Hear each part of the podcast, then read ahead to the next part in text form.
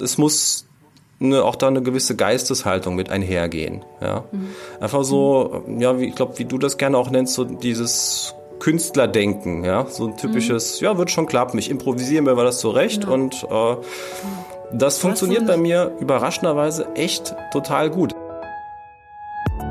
Herzlich willkommen zu Live After Lehramt, dem Podcast, in dem du als Lehrer auf der Suche nach mehr als Schule wertvolle Impulse zum Berufswechsel und zur Gründung eines eigenen Business bekommst.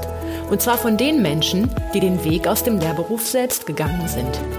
Ich bin Isabel Probst, ehemalige Studienrätin und heute Expertin, Beraterin und Coach für den beruflichen Kurswechsel von Menschen mit Lehramtshintergrund. Denn, Überraschung, es gibt ein Leben danach.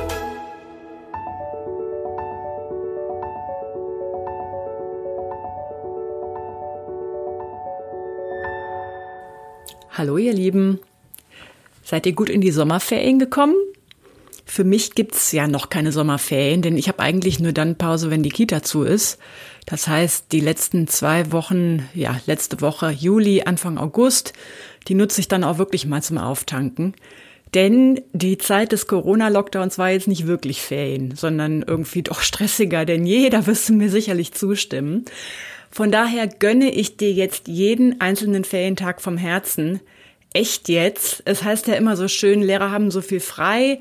Und dem möchte ich gerade mal entgegensetzen. Also ich hatte jetzt seit fünf Jahren als Selbstständige eigentlich nur noch dann frei, ähm, wenn ich mir Arbeitsverbot erteilt habe, Kita zu oder sonstiges. Und mein Fazit ist, ich bin eigentlich nicht annähernd so ferienbedürftig, wie ich das als Lehrerin war. Denn ja, meine Tätigkeit jetzt ist einfach viel akkuschonender. Was natürlich nicht heißt, dass ich jetzt auf Sparflamme arbeite, aber das passt einfach viel besser zu meinen Bedürfnissen. Und darüber gab es übrigens eine interessante Diskussion auf meinem Instagram-Profil, wo ich auch nach Lehrern gefragt habe, die schon in anderen Branchen gearbeitet haben. Und da haben sich einige zu Wort gemeldet, die da Vergleiche ziehen konnten. Da schreibt zum Beispiel die Denise, ich habe als Informatikkauffrau drei Jahre gearbeitet, bevor ich Lehrerin wurde. 40 Stunden Woche. Ich war lange nicht so gestresst und ausgelaugt wie in der Schule. Und meine Klientin Angela berichtet zum Beispiel, ich war zwischen meinen zwei Lehrstellen ein Jahr im Kulturmanagement mit einer 60-Stunden-Woche. Klar, zu viel, aber kräftemäßig habe ich das gut hinbekommen. In der Schule schaffe ich kaum mein 75-Prozent-Deputat. Das ist doch krank. Ja, hm. In vieler Hinsicht ist das definitiv objektiv so. Aber man sollte auch nicht unterschätzen aus meiner Sicht, wie viel daran dann doch persönliche Disposition ist. Jeder hat ja ein individuelles Stressempfinden und unterschiedliche Präferenzen und Bedürfnisse, was so seine Arbeit angeht. Und ähm, daher arbeite ich mit meinen Klienten so intensiv daran zu ermitteln, welche Arbeit oder welche Art von Tätigkeit denn mit ihnen kompatibel ist. Denn das muss natürlich eine riesige Rolle spielen, auch auf der Suche nach Berufsalternativen, dass der Arbeitsalltag in seiner Struktur dann auch zu dem passt, was man so braucht. Ne? Für mich ist das eben die maximale Selbstbestimmung als Freiberuflerin. Und das kommt dann mit einem Risiko, aber ja, das ist dann eben der Preis. Da muss man eine gewisse Toleranz für entwickeln. Und äh, oft schließen sich Freiheit und Sicherheit gegenseitig so ein bisschen aus. Ja, hm, da muss man mit als Freiberufler einen Umgang mitfinden. Und da kommt mein heutiger Gast ins Spiel, denn welche Haltungen und Gewohnheiten da sehr förderlich sein können, um mit der Freiheit nicht vor die Wand zu fahren als Selbstständiger. Darüber spreche ich mit dem kreativen Mastermind und Multitalent Matthias Leo Webel. Da freue ich mich extrem, dass ich den gewinnen konnte. Genau. Ähm, bevor wir starten, hier noch eine kleine Ankündigung in eigener Sache. Es geht ja in meinem Podcast nicht nur um Berufswechsel als Lehrer, sondern explizit auch um Wege zum Aufbau einer Selbstständigkeit. Also entweder, ich nenne das immer so schön Teacherpreneur, ähm, entweder nebenberuflich oder mit dem langfristigen Ziel einer sogenannten Vollexistenz.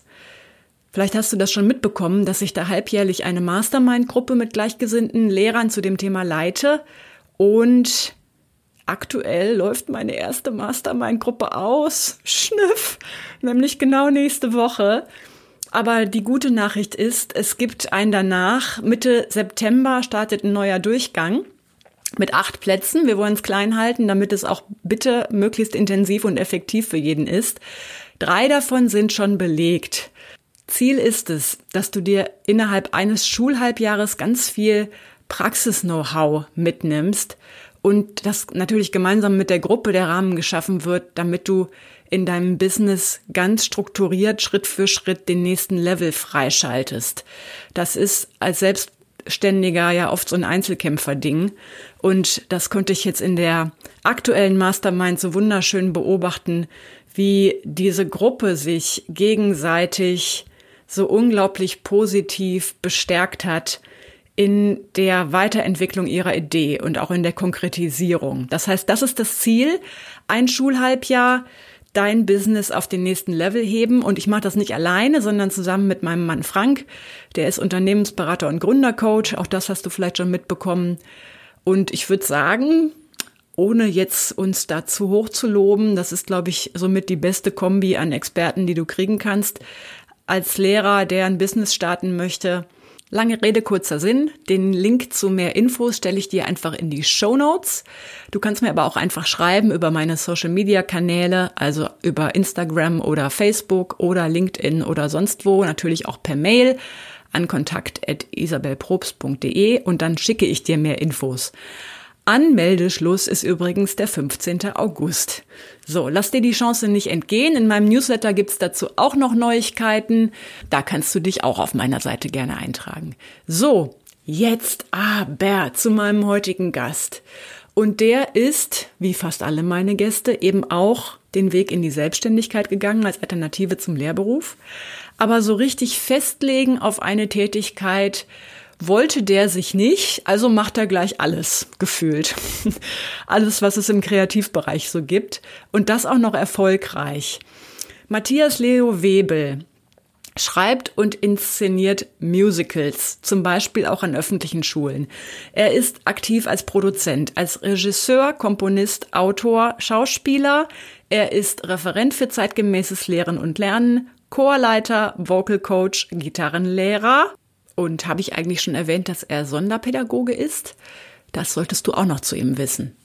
Neuerdings, und das finde ich total sensationell, ist der Spieleübersetzer. Ähm, genau, dazu wirst du eine ganze, ganze Menge erfahren, wie er an diese Sachen gekommen ist und welche Haltungen ihm dabei geholfen haben. Ja, von dem Besten lernen. Ne? Also das ist wirklich jemand, der betreibt dieses Selbstständigkeits-Freiberufler-Ding mit Bravour. Ich wünsche dir ganz, ganz viel Spaß bei dieser Folge und hör direkt rein.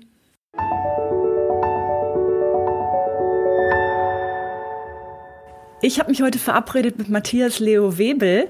Ähm, Matthias bezeichnet sich selbst als freischaffender Künstler, als Autor und Pädagoge. So habe ich es auf seiner Homepage ausspioniert. Und ähm, Matthias ist ein unglaublich vielseitiger Mensch und ich bin ganz erfreut, dass ich äh, ihn für meinen Podcast gewinnen konnte, beziehungsweise kam er sogar auf mich zu. Ähm, und wir haben da einen ganz äh, spannenden Überschneidungspunkt, an dem du so auf meinen Radar kamst. Ähm, Genau, aber bevor ich jetzt darüber erzähle, erstmal Hallo Matthias, schön, dass du da bist. Hallo Isabel, danke für die Einladung. Gerne, gerne. Genau, du bist ja auf mich zugekommen und wir haben uns schon im Vorgespräch darüber ausgetauscht. Eigentlich haben wir noch nie vorher wirklich persönlich miteinander gesprochen, aber wir hatten schon so ein bisschen geschrieben und ich hatte dich auch so auf dem Radar. Ähm, und zwar äh, ist unser Berührungspunkt im Grunde die Musikschulwelt. Ähm, Richtig, vielleicht ja. wissen das, genau, vielleicht wissen das einige Hörer. Nach meinem Ausstieg aus der Schule bin ich im Grunde in die schon bestehende private Musikschule für Rock und Pop meines Mannes eingestiegen und wir haben die gemeinsam geleitet. Ja. Und da war dein Name einer, der immer so rumspukte. Du warst pädagogische Leitung, auch im Musikschulbusiness. Education Manager, glaube ich, war da so Richtig, deine so hieß das. Mhm. Bezeichnung. Mhm. Genau. Und da habe ich damals schon ge gedacht, ah, spannender Typ. Der hat auch Lehramtshintergrund, aber ja. so genau wusste ich da nicht Bescheid. Mhm. Ähm, genau, erzähl doch mal. Was ist da so dein Hintergrund? Ja, gerne. Also äh, ich schicke gerade vorweg, ich bin inzwischen 46 Jahre alt und äh, habe erstmal eine ganz normale Schulbildung genossen mit Grundschule und dann Gymnasium. Und meine Schulzeit war auch okay. Also ich habe auch gerade am Gymnasium echt äh, ein paar Lehrer gehabt, die es drauf hatten, äh, Leute zu begeistern und sich auch um Schüler zu kümmern. Äh, und am Gymnasium beispielsweise habe ich meine absolute Leidenschaft für Musik entdeckt, weil dort ein Lehrer war, der dann auch eine Schulband geleitet hat, wo ich dann mitspielen konnte und der uns dann gesagt hat, hier, das sind die Songs oder schlagt Songs vor und dann äh, kriegt ihr davon Kassetten und dann müsst ihr die mhm. selbstständig raushören, euch drauf schaffen, mhm. dann spielen wir ein Konzert damit. Ja. Also mhm. schon so eine Art äh, ja, Selbstständigkeitsförderung. Ja. Ähm, Genauso was bei mir übrigens auch, lustigerweise. Ja. Ah, super. Musikschule, genau. Mhm. Äh, äh, Schulband, genau. Ja. ja. Und darum bin ich auch äh, in dieses ganze Musikerding dann geschlittert. Ja, das prägt auf jeden Fall, das prägt, ja. Mhm. Also ansonsten war halt meine Gymnasialzeit so, wie sie wahrscheinlich für viele ist, ja, man geht halt hin, weil man muss und äh, probiert alles so zu managen, dass man es überlebt. Also ich war nie auf der Kippe, aber ähm, habe auch ein bisschen Glück gehabt so mit, mhm. mit Prüfungen und sowas. Ähm, aber so ein leidenschaftlicher Schulgänger war ich auf jeden Fall nie. Mhm. Und als das Abi dann in der Tasche war, habe ich gedacht, boah, ich will jetzt erstmal nichts machen, was sich irgendwie wie Schule anfühlt. Also studieren mhm. kam für mich erstmal nicht in Frage. Ähm, und äh, ich bin damals auch äh, ausgemustert worden. Also die, ja, der, die Wehrpflicht gab es ja mhm. da noch. Und äh, deshalb habe ich dieses Jahr dann quasi geschenkt bekommen. Und ich habe das, das eine Jahr nach dem Abi echt genutzt, um mal ein bisschen zu gucken, was es so gibt. Mhm ähm, habe mich für verschiedene Ausbildungen interessiert, habe ein bisschen rumgejobbt, ähm, habe gedacht, oh, vielleicht könnte ich was Handwerkliches machen oder äh, Fotograf. Irgendwann habe ich dann gemerkt, ja, vielleicht doch irgendwas mit Menschen, habe dann gedacht, Logopädie könnte es sein. Mhm. Ähm, da habe ich leider keinen Ausbildungsplatz bekommen. Ich war so kurz davor, aber damals gab es da echt äh, sehr enges Auswahlverfahren. Und dann habe ich das gemacht, was wahrscheinlich auch viele gemacht haben, ah, komm, dann studierst du halt eben doch. Und was studierst mhm. du dann? Ja, was kennst du am besten? Lehrer. und für mich war dann äh, mit diesem Hintergedanken Logopädie und so ein bisschen therapeutisch angelehnt zu arbeiten, ähm, habe ich mich dann für Sonderpädagogik entschieden. Also mhm. heute sagt man Förderschul und habe da auch den äh, Schwerpunkt Sprachheilpädagogik belegt. Und mhm. im Grundstudium war das ein ganz normales Lehramtsstudium, so wie Leute, die für Grund- und Hauptschule damals studiert haben. Ich habe dann halt das mhm. Hauptfach Musik studiert, mit allem, was dazugehört, äh, dann weiteres Fach Werken und dann so die ganze mhm. Psychologie und Pädagogik, die halt auch noch dazugehört, äh, Unterrichtspraktika etc. Nur ähm, habe ich, und das weiß ich erst so wirklich jetzt im Nachhinein, ich habe auch in der Schul, äh, in der in der Studienzeit nie wirklich gedacht, boah, ich will unbedingt Lehrer werden. Mhm. Das war immer okay. Ich habe gemerkt, ja, das passt und mit den Themen kenne ich mich aus und so halbwegs komme ich auch mit den Schülern klar. Und das Studium ist auch zu schaffen. Ja, das ist jetzt nicht so mhm. mega büffellastig wie verschiedene andere Sachen. Aber trotzdem, ich habe das Studium dann so ein bisschen nebenbei gemacht äh, so auf halber Flamme, weil ich parallel, also zum einen habe ich mir das Studium äh, unter anderem finanziert dadurch, dass ich Gitarrenunterricht gegeben habe. Mhm. Und das wurde auch immer mehr, ähm, so dass ich irgendwann mehr Zeit äh, mit Gitarrenschülern verbracht habe, als in der Vorlesung zu sitzen. Mhm. Und habe gemerkt, hey, das macht mir Spaß. Vor allem, da kommen Leute zu mir, die freiwillig kommen. Die wollen ein Instrument mhm. lernen. In den seltensten Fällen sind die Eltern ein bisschen dahinter und machen Druck. Aber Gitarre ist ein Instrument immer noch, äh, wo die jungen Leute von sich aus sagen, ich will das gerne mhm. lernen. Machst du ja bis heute, ne? Das mache ich bis heute. Ja, ja, das ist schon so ein roter Faden gewesen seit damals, mhm. genau. Mm, ja, und dann habe ich dann ähm, irgendwann gesagt, hey, ich will ein eigenes Musical schreiben und inszenieren. Das war noch ein bisschen so, äh, so meine Verknüpfung zu meinem ehemaligen Gymnasium, zu diesem Musiklehrer, mhm. der halt mhm. auch eine Musical AG betreut hat und mit dem habe ich immer wieder auch Kontakt gehalten und dann kam irgendwann die Idee, hey Matthias, du könntest doch mal probieren, schreib doch mal selber was. Wir hatten erst mal so, so Musicals, so Tabaluga und sowas, die es mhm. schon gab, inszeniert. Da habe ich immer noch auch als ehemaliger Schüler mitgewirkt. Und dann äh, ja, hieß es dann, hey, ich könnte ja mal selber was schreiben. Und das habe ich dann halt gemacht. Und ähm, in der Zeit natürlich die Uni, mh, hm, ja, sehr auf Sparflamme gehalten. Also es, es war nie kritisch. Also ich habe die Uni nie wirklich ähm, ja so abgehakt, ja. Mhm. Aber habe echt nur das Nötigste gemacht. So dass Aber deine, Kenntnis, also deine Kenntnisse so im Arrangieren, hast du das aus deinem Studium mitgebracht oder hast du dir das autodidaktisch ähm, angeeignet? Ich habe wirklich in der Oberstufe Gymnasium, in dem Leistungskurs Musik, mhm. schon unglaublich viel gelernt durch eben jeden Musiklehrer und dann durch diese praktische Anwendung durch eben Schulband und dann war ich auch noch mhm. im Orchester und so. Äh, ich habe im Musikstudium nicht viel gelernt, nein, über Musik. Also nicht viel, was ich nicht eh schon wusste. Mhm. Ähm, ein bisschen noch was über die Fachdidaktik, das schon, ja. Mhm. Aber ansonsten war das Musikstudium, das hatte nicht viel mit dem zu tun, was äh, was man dann auch in der Schule machen kann. Mhm. Wobei das beim, in meinem Fall auch schon äh, 25 Jahre her ist. Da hat sich schon mhm. einiges getan, mit Sicherheit. Aber zu meiner Zeit, mein Musikstudium war sehr konservativ, sehr oldschool. Mhm. Mhm. Und äh, die Dozenten waren alle auch 60 plus, die maßgeblichen. Also das ist natürlich nicht schlimm, die sind in ihren Bereichen sehr fit als Professoren, musikwissenschaftlich. Aber ja, so, das geht ja vielen Leuten so, die Lehramt studieren. Ja? Also mhm. die äh, schreiben sich ein für ein Fach, weil sie das Fach sowieso schon interessiert, weil sie da gut in der Schule waren. Und dann merkt man plötzlich, oh, ich sitze hier mit den Leuten zusammen in der Vorlesung, die das Fach jetzt auf, damals zum Beispiel Diplom studieren, mhm. so dass, dass man als Lehrer immer so mitgeschleppt wird. Man ist so ein Gast, ja. Ja, ja, ja genau. Ich glaube, es gibt ja bis mhm. heute echt kein so, so, so ein maßgeschneidertes Lehrerstudium, wenn ich mhm. da auf dem richtigen äh, Pfad noch bin. Ja, wer, also da könnte man drüber streiten, ob das wünschenswert ist. Ich fand das auch immer ganz schön, so richtig in Fachwissenschaft einzutauchen. Mhm. Aber klar, äh, insbesondere in Geschichte habe ich das so empfunden, dass da so die Mega-Nerds in den Magisterstudiengang rumhingen. Richtig, ja.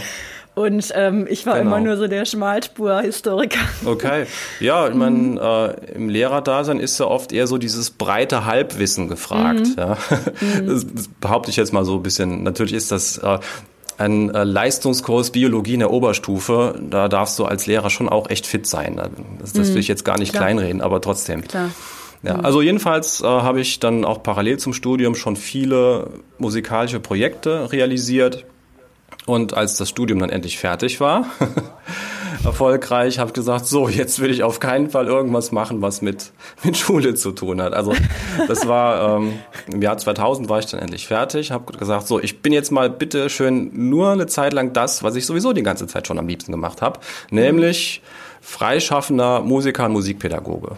Mhm. Ja, und dann bin ich auf dem Weg auch an die äh, Musikschule gekommen, über die wir beide uns kennengelernt haben. Mhm. Bin da so eingestiegen.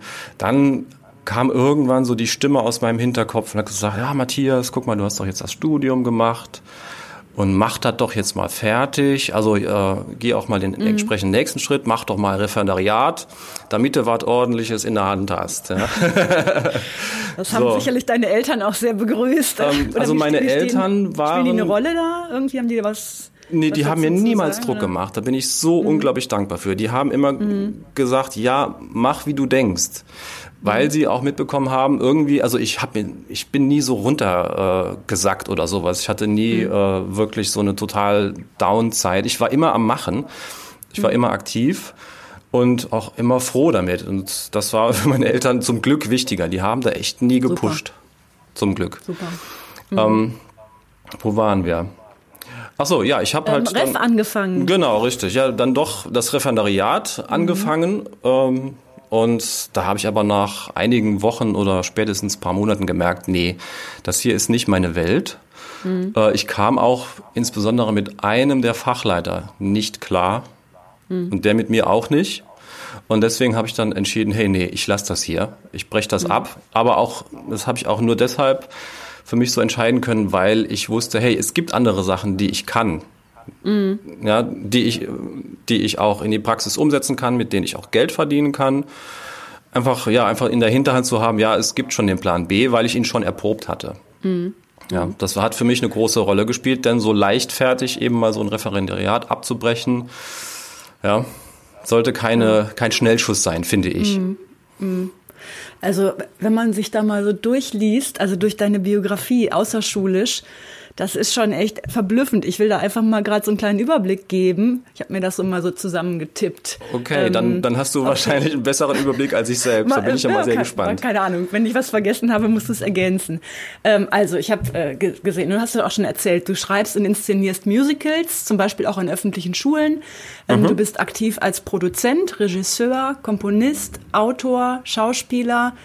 Du bist im Grunde auch Referent für zeitgemäßes Lernen und Lernen. Das heißt, ich verstehe das so, dass man sich, dass man dich auch einladen kann Ja. als Schule. Du bist Chorleiter und Vocal Coach, hast da auch ein Lehrwerk veröffentlicht. Mhm. Ähm, klar, du warst Education Manager in einem äh, in einer Musikschulkette. Richtig. Ähm, du bist Gitarrenlehrer. Mhm. Du bist auch übrigens erfolgreicher Podcast eines Lerncoaching-Podcasts. Mhm. Den habe ich auch schon gesehen vor einiger Zeit oder schon vor vor Jahren. Und das richtet sich ja vor, vorwiegend an Schüler, ne? Und an, Mhm. äh, an da geht es um Lernstrategien. Du machst äh, auch andere Audioproduktionen. Du bist aber auch noch aus einer ganz anderen Ecke NLP-Practitioner. Hast dich Ja, und mit Hypnose genau. beschäftigt. Genau. und Master, okay. Ähm, und so in den letzten Jahren kam dazu, dass du auch Texter und Übersetzer für Spiele bist. Mhm, richtig, Zum ja. Beispiel, ähm, was vielleicht viele von auch von den Hörern kennen, sind die Black Stories, ohne jetzt hier Werbung zu machen, also unbezahlte Werbung an dieser Mhm. Mach Stelle. ruhig Werbung. Ähm, ja, siehst du, Black Stories haben mir so die ein oder andere Vertretungsstunde gerettet. ja, siehst du, also. Black Stories kennt Genau. man als Lehrer Und- sowieso aus genau diesem Grund, was du gerade Genau, genannt hast. und das, da hast du so eine, so eine Scary Music Edition ähm, gemacht als Autor. genau. Also da könnte man dich echt so als Multitalent beschreiben oder so als absoluten Kreativkopf. Das ist äh, wirklich ähm, ja beeindruckend. Und du Mhm. hast auch im Vorgespräch schon ge gesagt, also dich treibt im Grunde das Schaffen an. Also Mhm, du hast richtig, so ja. unglaubliche Lust Genau. am Schaffen, ne? Ja. Ich greife das kurz auf, was du da jetzt alles aufgezählt hast. Ähm, da muss man jetzt der Richtigkeit halber sagen, also viele von diesen Tätigkeiten praktiziere ich gerade nicht aktiv. Also ich bin momentan kein Chorleiter, ich bin auch nicht schauspielerisch unterwegs. Zurzeit bin ich relativ wenig auf der Bühne. Das hat auch den ganz banalen Grund. Äh, ich habe so halt, ich habe so einen angeborenen grauen Star. Ich bin einfach auf einer Bühne, in der so eine typische Be- Beleuchtung halt stattfindet, ähm, fast blind. Ja, sonst Okay. würde ich viel mehr, auch viel mehr Auftritte machen oder als Schauspieler nochmal versuchen, irgendwo an den Start zu kommen. Ähm, aber das ist zurzeit einfach auf Eis gelegt. Das ist aber auch nicht schlimm, denn ich habe ja viele andere Sachen, die ich machen kann. Also was ich zurzeit wirklich praktisch aktiv mache, ist, ähm, dass ich äh, Musik mache, Musikprogramme in Kitas. Viel mit Gesang, mit Rhythmus und Bewegung und auch so mit so einem Aspekt Sprachförderung. Also gerade auch jetzt äh, Kinder mit Migrationshintergrund sind da bei mir. Ähm, und ja, das mache ich regelmäßig. Dann bin ich auch einen Nachmittag Gesangslehrer an der Musikschule. Und das sind so die festen Sachen, die ich mache. Und die andere große Säule ist das Texte für Spiele.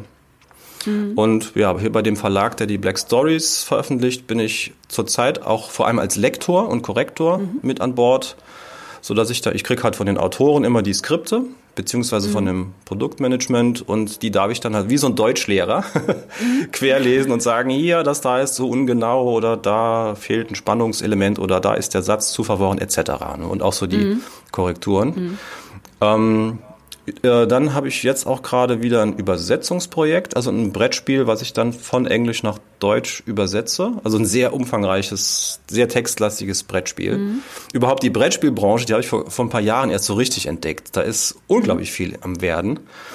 Und äh, wenn mich halt was fasziniert, dann habe ich Bock, da mich reinzudenken und auch da was zu machen und idealerweise auch Geld damit zu verdienen.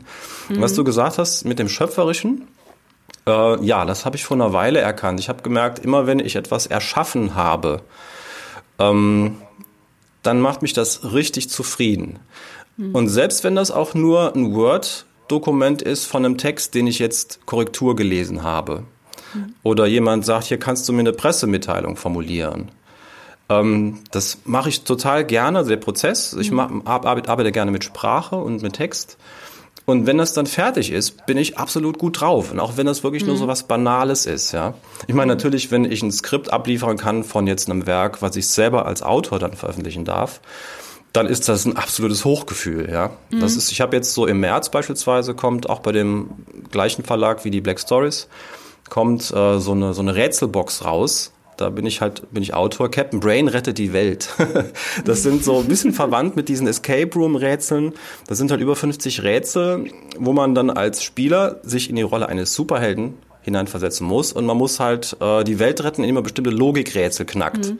Ja, zum Beispiel eine Alien-Botschaft cool. entschlüsseln, damit die Aliens eben nicht die Erde in die Luft sprengen. Mhm. Ähm, ja, also das ist was, was mir un unglaublich gute Gefühle ja. bereitet. Das wird, ah, das wird bestimmt auch einige Lehrer interessieren. Da ist ja jetzt gerade auch so der ähm, der Hype Edu Breakout. Das ist im Grunde so Escape Room ähm, Methodik, aber ja. die Schüler knobeln an irgendwas. Ne? Mhm. Und dann gibt es tatsächlich auch so irgendwelche Schlösser, äh, wo sie mit den Zahlencode rauskriegen mhm. müssen und so. Mhm, genau, richtig. Ja, ja ich finde das auch. Ich finde das mhm. auch super, dass das so ist. Ähm, also noch eine kleine Säule die ich aktiv betreibe. Also ich produziere gelegentlich Musik, vor allem ist das Meditationsmusik. Also dann spiele ich mhm. einfach Akustikgitarre, nehme das auf und äh, schicke das dem Kunden, mhm. der mich dafür bezahlt. Mhm. Ähm, das ist über die ähm, Freelancer-Plattform Fiverr.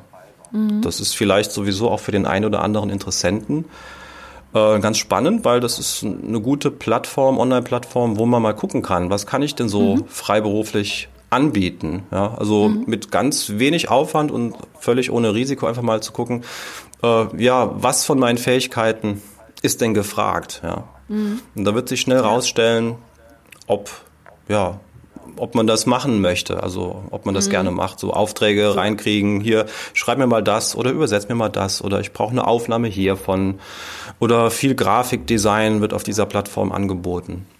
Wirklich mhm. auch, ja. äh, man muss da auch kein ausgebildeter Profi sein mit Zertifikat, um sich dort als Anbieter anzumelden. Das ist ja so das, was wir in Deutschland immer, immer glauben. Also in Deutschland ist das ja auch tatsächlich noch so. Also man kommt in viele, äh, in, in viele Jobs wirklich nur rein, wenn man ein bestimmtes Zertifikat hat.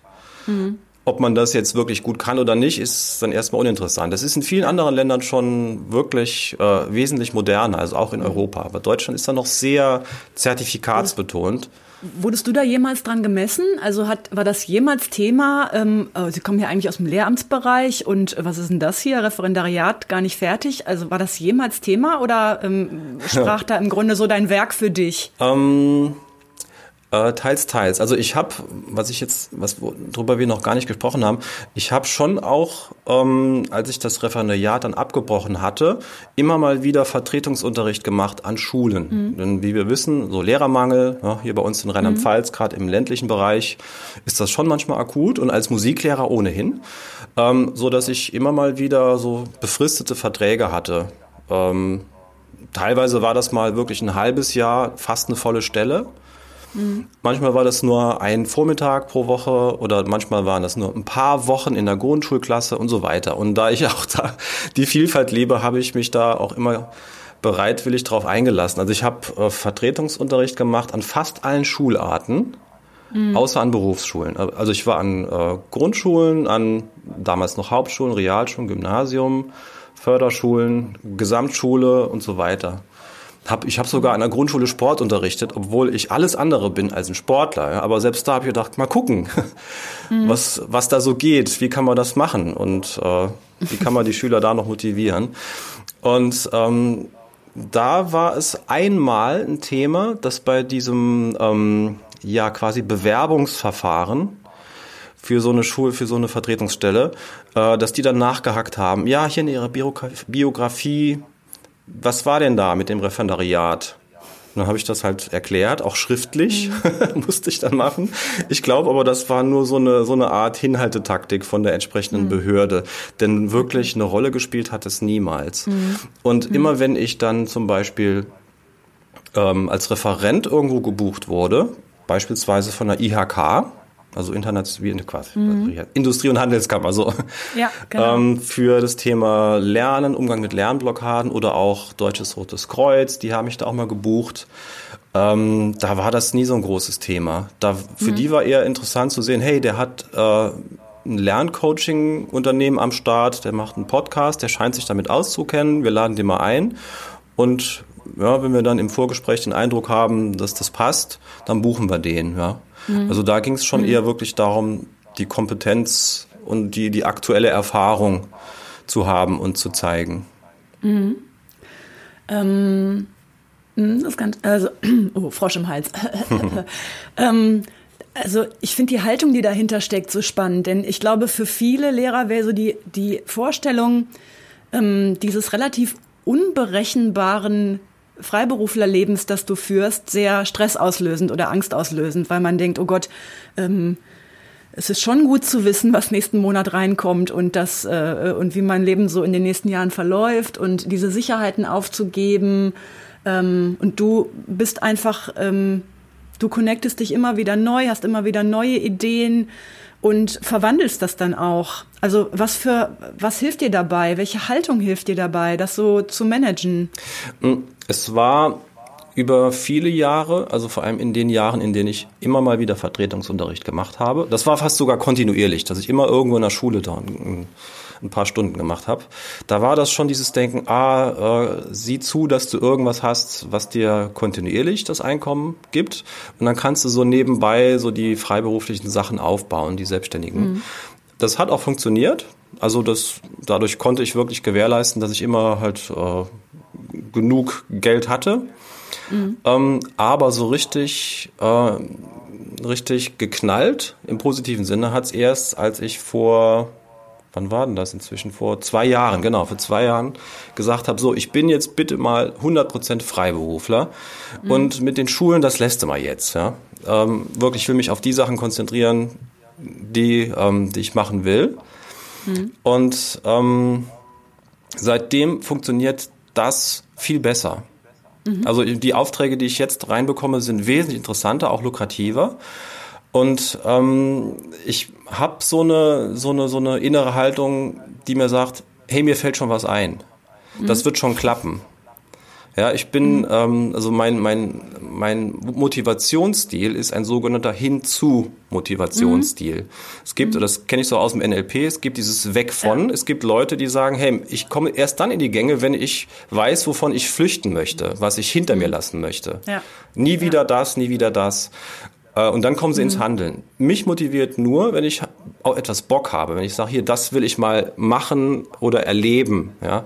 Wobei mhm. das Machen bei mir eine große Rolle spielt. Ich bin kein, also ich muss zum Beispiel nicht durch die Welt reisen. Ja, mhm. aber ich, dieses Schöpferische, ich will gerne mal das da machen und dann knie ich mich da rein, beschäftige mich damit und äh, ja, knüpfe die Kontakte und dann, also Beispiel, jetzt habe ich äh, eine ganz gute Auftragslage für Texte für Spiele, aber das hat ein paar Jahre mhm. gedauert, bis das mal so mhm. weit war wie jetzt, ja.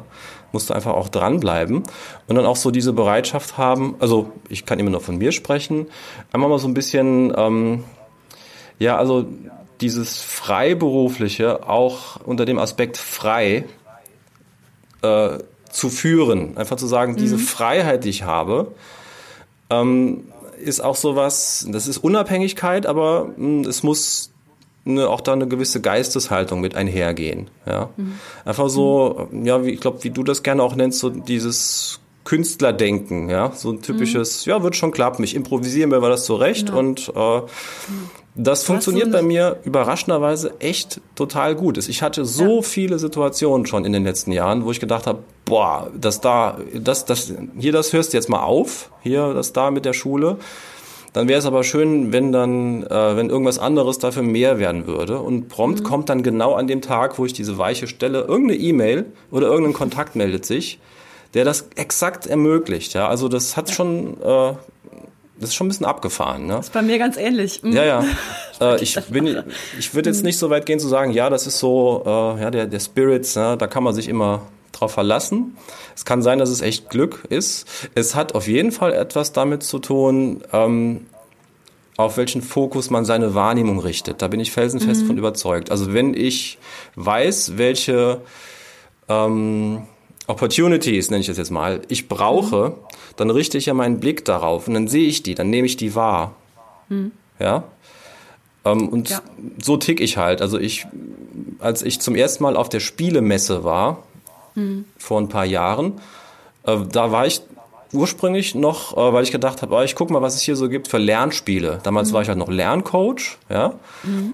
Und habe da gemerkt, boah, hier gibt's ja total viele Brettspielgenres, von denen ich gar keine Ahnung hatte. Ich kannte halt Monopoly und Co. oder Siedler von mhm. Katan. Aber da, da, hat sich so viel getan. Und dann habe ich gedacht, wow, ich guck mal, was da so geht, ja. Mhm. Und dann habe ich dann wirklich gezielt gesucht nach Sachen, wie ich mich da einbringen kann. Habe da gemerkt, es gibt unglaublich viele tolle Spiele, ähm, aber oft sind die, zum Beispiel die Spielregeln sind entweder schlecht übersetzt oder sie sind so vom logischen Aufbau nicht so gut. Und habe mhm. dann halt angefangen, Verlage zu kontaktieren und mich da anzubieten, zu sagen, hier, ich könnte das lektorieren und da mitwirken. Mhm. Ja, und dann dann kommen halt nach und nach diese Rückmeldungen. Also äh, einfach zu, so, ja, seinen Blick zu schärfen für die Dinge, mhm.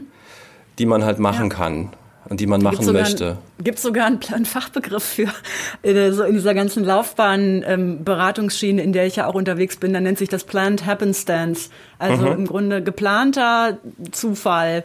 Ja. Ähm, das ist so dieses Phänomen, wenn du Eltern wirst, dann siehst du plötzlich überall nur noch schwangere Bäuche. Ja, klar. Die hast du vorher genau. gar nicht wahrgenommen. Mhm. Und genauso ist das auch. Ne? Wenn mhm. du deine Wahrnehmung schärfst für einen bestimmten Aspekt, dann siehst du das überall und siehst mhm. auch den Bedarf und denkst, ähm, was vorher nur so an dir vorbeigezogen wäre, denkst du, den spreche ich jetzt mal an. Mhm. Was habe ich zu verlieren? Und mhm. dann plötzlich tun sich da irgendwelche Türen auf. Ne? Ja, ja. Genau. Mhm. Ja, das ist, ist, genau dieses selektive Wahrnehmen, aber mit dem entsprechenden ähm, Zusatz, dass man dann auch in die Gänge kommt und was macht. Mhm. Ja. Genau, richtig. Mhm. Du hattest auch im Vorgespräch das so schön verglichen, also dieses ähm, dieses, äh, dieses Vertrauen darin, dass es schon klappen wird, da hast du so eine Analogie gezogen zu deinem, zu deiner Erfahrung als Musiker auf der Bühne. Das mhm. fand ich noch so, einen, so einen schönen Vergleich. Magst du das nochmal äh, erzählen? Mhm. Ähm, ja, also meine Bühnenerfahrung vor allem als Musiker, äh, die hat sich schwerpunktmäßig abgespielt im Bereich Rock, Pop und Jazz. Mhm. Und äh, da ist es ganz gang und gäbe, so Sachen aus dem Moment heraus zu tun oder zu spielen. Also gerade wenn man Jazz mhm. spielt, ist, ist, dann geht man auf die Bühne, um zu improvisieren. Mhm. Und ähm, mit der Zeit habe ich dadurch so eine, eine Gewissheit, eine Erfahrung entwickelt, die mir sagt, hey, wenn ich auf die Bühne gehe und solange da kein Strom ausfällt oder sonst was kaputt mhm. geht, ist das für mich der sicherste Ort der Welt. Ja, und ich kann mhm. einfach mal so ein bisschen mich hineinfühlen, wie ist das Publikum so drauf, was wollen die gerade, was brauchen die gerade, äh, ja, und sich da so wirklich reinfallen zu lassen. Mhm.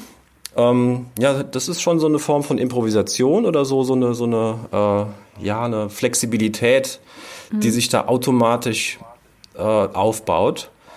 Plus jede Erfahrung auf einer Bühne ist, finde ich, sehr wertvoll, weil ähm, das kennst du mit Sicherheit auch ähm, das ist eine sehr weit verbreitete Angst vor Zuschauern oder vor Publikum, mhm. sich zu blamieren oder zu versagen.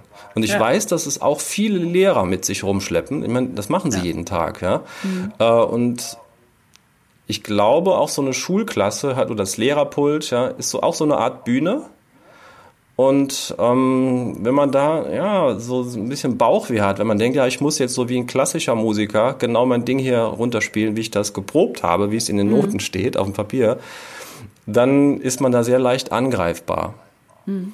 So, aber trotzdem hat das äh, diese Erkenntnis hat bei mir nicht gereicht zu sagen, ja cool, wenn ich die Schule oder das Lehrerdasein so auffasse wie als wäre es eine Bühne, eine Performance, mhm. dann macht mir das Spaß, weil da kommen wir jetzt natürlich nochmal in einen neuen Punkt rein. Die Schüler kommen ja nicht freiwillig. Mhm. Die müssen halt, mhm. ja. Also ja. im idealsten Fall kommen sie und sie finden es gut, ja, und sie mhm. nehmen was mit, sie sind motiviert, sind begeistert. Nur wenn ich sie fragen würde, hey, wenn du die Wahl hättest, jetzt eine Freistunde oder du bist hier in mhm. der für dich eigentlich doch motivierenden, interessanten Stunde, was würdest du machen? Ja. Ja. würden die meisten sagen, ich würde doch lieber frei haben, mit meinen Freunden ja. abhängen, irgendwas äh, oder sich mit irgendwas beschäftigen. Mhm. Und das hat, äh, das, das schmeckt mir halt nicht so. Mhm. So, denn ich bin es gewohnt, wenn ich vor Leute trete, um da irgendwie zu performen, was zu vermitteln, dass äh, die Leute das dann auch möchten oder wenn sie es nicht, wenn es ihnen nicht, nicht, nicht gefällt, dann gehen sie halt raus. Ja? Mhm. Oder sie geben mir halt eine entsprechende Rückmeldung. Und wenn Schüler das rückmelden, ja Gott, was machst du denn da? Ne? So, dann, ja, machst mhm. du bist jetzt mal schön ruhig, sonst gibt's hier eine Sonderaufgabe. ja, das, das ging für mich persönlich nicht ja. so zusammen. Ne? Das ist, äh, ich bin definitiv, äh, obwohl ich gerne auch ähm, vermittle und vor Leuten auch stehe und performe, bin, ich habe keine passende Lehrerhaltung. Meine Frau mhm. ist Lehrerin auch. Mhm. Und die ist Lehrerin aus Leidenschaft. Also die ist mhm. ein paar Jahre jünger als ich. Die hat halt Englisch, Deutsch als äh, Lehrfach für Realschule studiert, unterrichtet mhm. jetzt noch Fachfremd Musik. Und die ist na, bei allem, was sie natürlich auch an äh, unangenehmen Dingen erlebt, so rund um Schulsystem und so die Gruppenkonflikte, ähm, sie ist mit Leidenschaft Lehrerin. Und sie mhm. hat auch gesagt, hey, jetzt, also als sie das Abi gemacht hat, ähm, ich gucke mir das an, ich mache Praktika und dann hat sie gemerkt, ja, das ist mein Ding, ich mache das, ich studiere das. Sie hat das durchgezogen, hat das Referendariat durchgezogen, dann sofort auch an der gleichen Schule geblieben. Und das mhm. ist exakt das, was sie wollte und was sie ja, will. Super. Ja. Mhm. Sie hat aber auch, und das rechne ich ihr hoch an, sie hat ähm, immer wieder auch Fortbildungen besucht, auf eigene Faust, auch, auch, auch selbstfinanzierte mhm. Fortbildungen.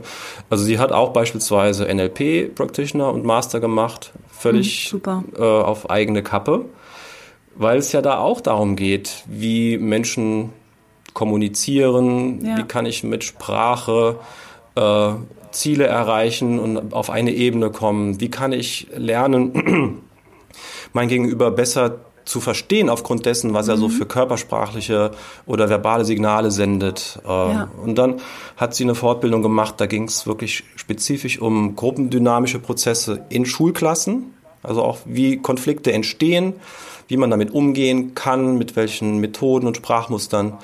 Und gerade seitdem sie das gemacht hat, ist sie noch, noch lieber, noch gerner. Mhm. Oder halt ja, noch, super. ja, ist noch wirksamer. Ich finde, das ist ähm, ein ganz wichtiger Punkt, dass man in seinem Beruf das Gefühl hat, das, was ich hier mache, das hat eine Art von Wirkung. Mhm. Und im Lehrerdasein gerät man so, wenn man es ein bisschen oldschool angeht, oft in die Situation, dass es eben nicht ist. Mhm. Ja, dass das mhm. wirklich, dass man so sein isoliertes Ding macht, was vielleicht funktioniert, in sich stimmig ist man hat sein regelmäßiges Gehalt, aber im Prinzip verbringt man viele Stunden pro Woche damit, ja, so eine Art, ähm, ja, irgendwas zu machen, so mit Leerlauf, ja, was nicht wirklich mhm. nachhaltig äh, Spuren hinterlässt. Zumindest keine positiven, wie man sich das ja wünschen sollte. Mhm.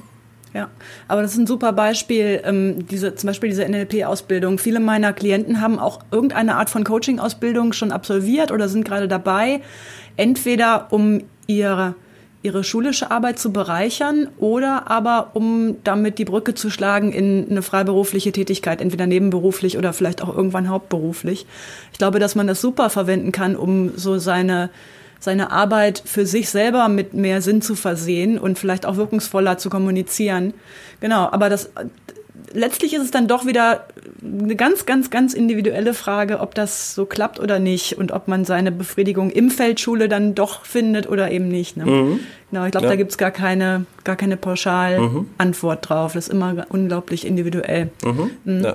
Also ähm, alles, was ich so jetzt gesagt habe über jetzt das Schulsystem, was mir da nicht gefällt, das, ich möchte gern schon auch betonen, dass das meine subjektive Wahrnehmung ja. ist. Ja. Und meine Frau ist damit glücklich und erfolgreich kommt damit zurecht. Deshalb, ich, ich glaube, es ist möglich. Also das Schulsystem mhm. ist in mhm. Deutschland ähm, bei allem, was man kritisieren kann, trotzdem noch so gestrickt, dass man als Lehrer recht viele Freiheiten hat zu gestalten. Okay, du musst Noten geben, du musst die und die äh, Überprüfungen machen, du musst die und die Themen abdecken, aber trotzdem, man hat schon viel, man kann ausprobieren und man mhm. kann dazulernen, sich weiterentwickeln. Ja, oder man merkt halt, nee, es ist echt nicht meins ich bin nicht der Typ dafür und es gibt Plan B, es gibt Alternativen mhm. und mhm. ja, genau. die darf man auch Was, dann in Angriff nehmen.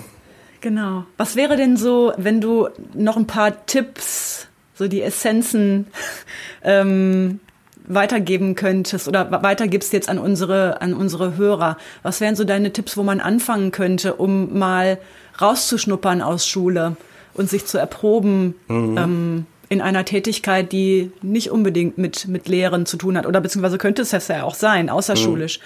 Aber die eben nicht mit System zu tun hat. Mhm.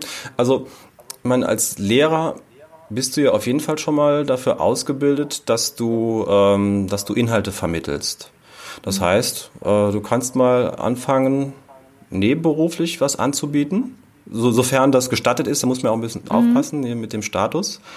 Mhm. Ähm, sei es jetzt eine Nachhilfe, oder vielleicht Sprachkurse oder sowas, äh, einfach mal nur was, was zu tun, was nicht direkt mit der Schule zu tun hat, ja, wo man merkt, mhm. hier, da könnte ich mit Geld verdienen oder äh, die diese Plattform Fiverr.com, mhm. ja, ähm, wo man mal so eine kleine Dienstleistung reinstellen, also anbieten kann, um zu schauen, ob da was zurückkommt, ob die gefragt ist mhm. und ob einem das liegt, ja, dass man dann zum Beispiel, dass man halt Aufträge jetzt bekommt. Da kommt ein Auftrag mhm. rein, heißt es hier, ich brauche jetzt innerhalb von drei Tagen einen Text zu diesem Thema. Mhm. Ich kenne Leute, die genau damit halt nicht klarkommen, die dann so, mhm. Hilfe, jetzt muss ich das machen und äh, hoffentlich ist das gut genug. Ja. Da kann man sich auch dran gewöhnen, aber das ist mal eine Möglichkeit, um es auszuprobieren.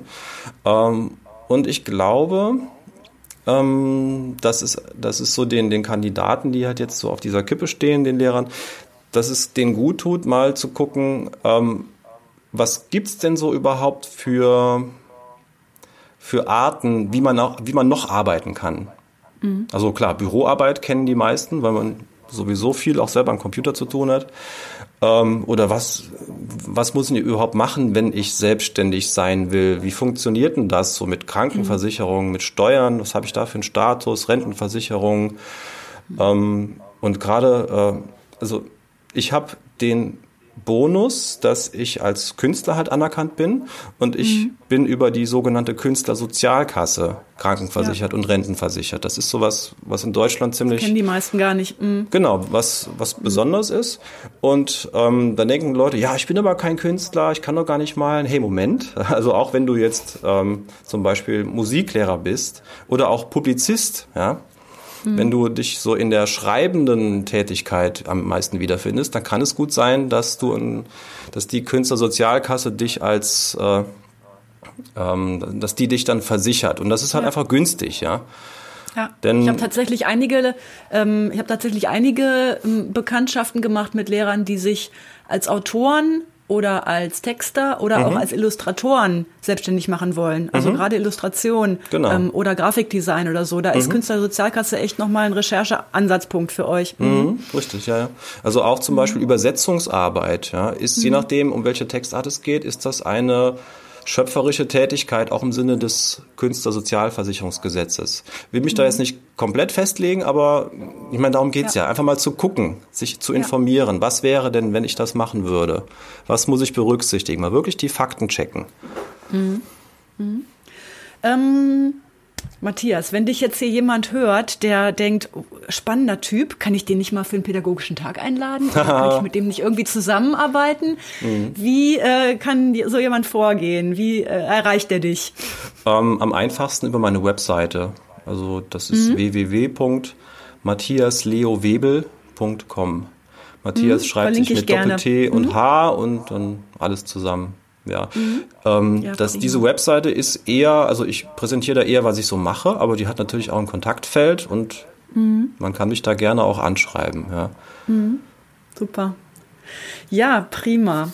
Ähm, fand es super, mit dir reden zu können heute, ähm, denn das gibt nochmal so einen ganz anderen Einblick in ähm, Risikobewertung und äh, kreativ sein, aber trotzdem nicht komplett in Unsicherheit von der Hand in den Mund leben müssen. Da hast du dir ja auch wirklich so ein, so ein ganz ähm, breit gefächertes Netz von Tätigkeiten, von Diversifizierung deiner Tätigkeiten geschaffen. Ne? Nicht nur so auf ein Ding zu setzen, mit dem man vielleicht vor die Wand fährt oder auch nicht, mm, sondern richtig, ja. eben ganz viele verschiedene Dinge zu tun. Ähm, das fand ich sehr wertvoll, dass du uns diesen Einblick gegeben hast. Mhm. Ähm, total, total spannend. Und ähm, dann danke ich mich vielmals für das Gespräch. Ähm, wenn du so noch, also noch einen Satz mit auf den Weg geben möchtest, also als Appell an Hörer, was wäre das? Hm, wenn es auch zwei, drei Sätze sein mhm. dürfen. Ähm, ich erlebe es immer noch, also zum Beispiel, wenn meine Frau Kollegen trifft oder Kolleginnen, ähm, dass das Thema unter Lehrern, das Gesprächsthema Nummer eins, die Schule ist. Und mhm. zwar meistens sind es formale Sachen oder, oder Stressfaktoren. Und ich glaube, dass man, äh, wenn man jetzt überlegt, seinen Lehrerberuf an den Nagel zu hängen, dass man wirklich mal in sich gucken darf, äh, um zu checken, hey, bin ich vielleicht in meinem ganzen Denken und Fühlen einfach zu sehr in dieser Schule drin? Und mhm. da mal rauszukommen, mit einfach mit Leuten zu sprechen, die was ganz anderes machen ja. und aktiv, proaktiv zu fragen, hey, wie machst denn du das? Was gibt's denn bei dir für Stressfaktoren oder was macht dir Spaß? Und sich dann damit beschäftigen, wie man, ja, wie man da Fuß fassen könnte. Mhm. Ja, also mal so wirklich diese, diese Komfortzone, diese Insel, Schulsystem und Lehrerdasein, mal erstmal nur durch den, durch den Blick zu verlassen, über den Tellerrand hinauszuschauen, mhm. ehe man eine Entscheidung mhm. trifft. Ja. ja. Das ist das, was ich empfehlen kann. Super, super guter Tipp. Das taucht auch immer wieder auf und das sagen auch ganz verschiedene Leute, die ich schon im Podcast ha hatte, ähm, sich echt ähm, einfach mal in Kommunikation zu begeben mit Leuten, die nicht Lehrer sind unbedingt, sondern die eben einfach auch andere Dinge kennen und andere Dinge bewältigt haben. Und dann merkt man auch oft, ah, die hatten ja auch einen ganz krummen Weg. Spannend. Wie haben die das denn gemacht? Was waren die Strategien und so? Ne? Genau. Super. Matthias, ich danke dir vielmals und ähm, ja, hoffe, ich, ich höre und äh, äh, lese noch von dir und werde dich weiterhin verfolgen, was die Spielewelt angeht. Ja, gerne. Genau. Prima. Ja, ich freue mich. Dann, Hat dir viel Spaß gemacht. Danke dir auch, Isabel. Prima. Super. Vielen Dank, Matthias, und tschüss. Tschüss. Du willst alle meine Tipps zur beruflichen Neuorientierung als Lehrer schwarz auf weiß? Dann schau mal in mein Buch Ausgelehrt. Ab morgen läuft die Schule ohne mich. Wenn du meine Unterstützung auf deinem Weg aus der Schule oder in dein selbstständiges Business möchtest, schreib mich einfach an. Entweder über meine Seite isabelprobst.de, über Facebook, Insta, LinkedIn oder per Mail an kontakt.isabelprobst.de. Bis ganz bald, deine Isabel.